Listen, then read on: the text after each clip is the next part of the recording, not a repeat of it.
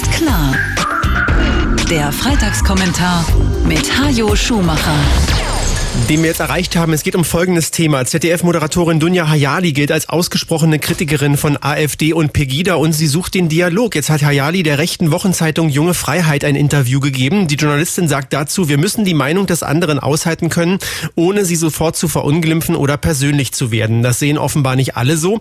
Das Interview hat in den sozialen Medien eine Debatte darüber ausgelöst, ob man mit der Jungen Freiheit reden sollte oder nicht. Auf ihrer Facebook-Seite erklärte Hayali, sie sei zutiefst davon überzeugt, dass miteinander reden ist, als übereinander zu reden. Wenn sie der jungen Freiheit ein Interview gebe, mache sie sich nicht mit der politischen Tendenz der Zeitung gemein. Und da ist er, der Kolumnist der Berliner Morgenpost. Guten Morgen, Hajo Schumacher. Moin. Morgen. Wenn der Dialog endet, können wir alle einpacken, sagt Dunja Hayali. Hat sie recht? Sollte man der jungen Freiheit ein Interview geben?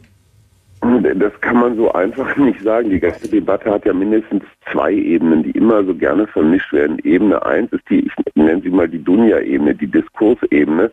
Ähm, sie hat natürlich völlig recht, wenn sie sagt, wer redet, kann verlieren, wer nicht redet, der hat schon verloren. Auf dieser Ebene gehen wir von mehreren, ich sag mal, etwas idealistischen Prämissen aus. Erstens, beide Gesprächspartner sind diskursbereit, beide Gesprächspartner lassen sich also von ihrem Gegenüber womöglich sogar überzeugen.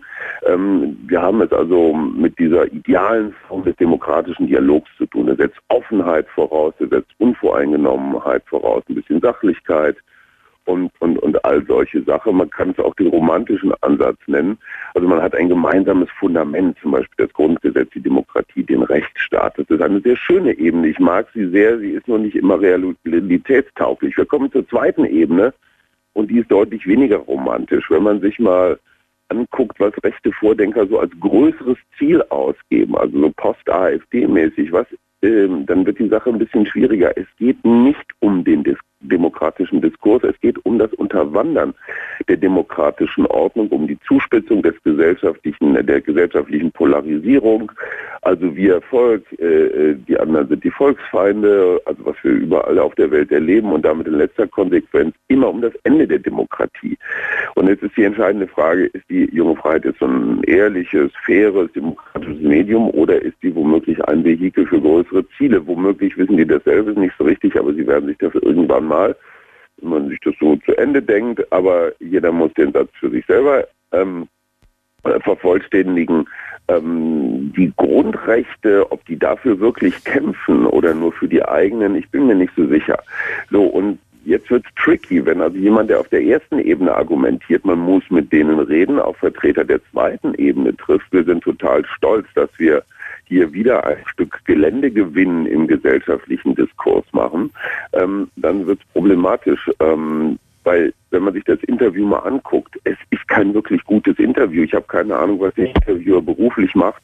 Journalist ist er offenbar noch nicht so lange. Äh, der war lausig vorbereitet. Er konfrontiert Dunja Halali immer wieder nur mit ihrer Rede ähm, zur Verleihung der Goldenen Kamera. Die hat er sich offenbar auf YouTube angeguckt, aber weitere Recherche für dieses Interview hat einfach nicht stattgefunden. Und man kann sehr, sehr viel äh, in, in so ein Gespräch reinpacken, aber am Ende hört man aus den Fragen des Interviews immer nur das alte, miese Narrativ, öffentlich-rechtliche Medien sind Lügenpresse raus und die armen Konservativen, die werden in den Medien so böse behandelt.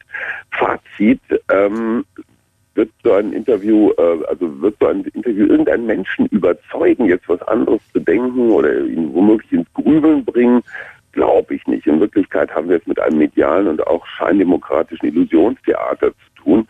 Also letztendlich werden nur Filterblasen verfestigt. Und Dunja Halali, natürlich kann sie dieses Interview geben, das ist ihr gutes demokratisches Recht, aber sie muss es nicht. Und die Entscheidung kann jeder für sich selber treffen. Der Freitagskommentar mit Hajo Schumacher von der Berliner Morgenpost. Vielen Dank. Eins ist klar. Der Kommentar.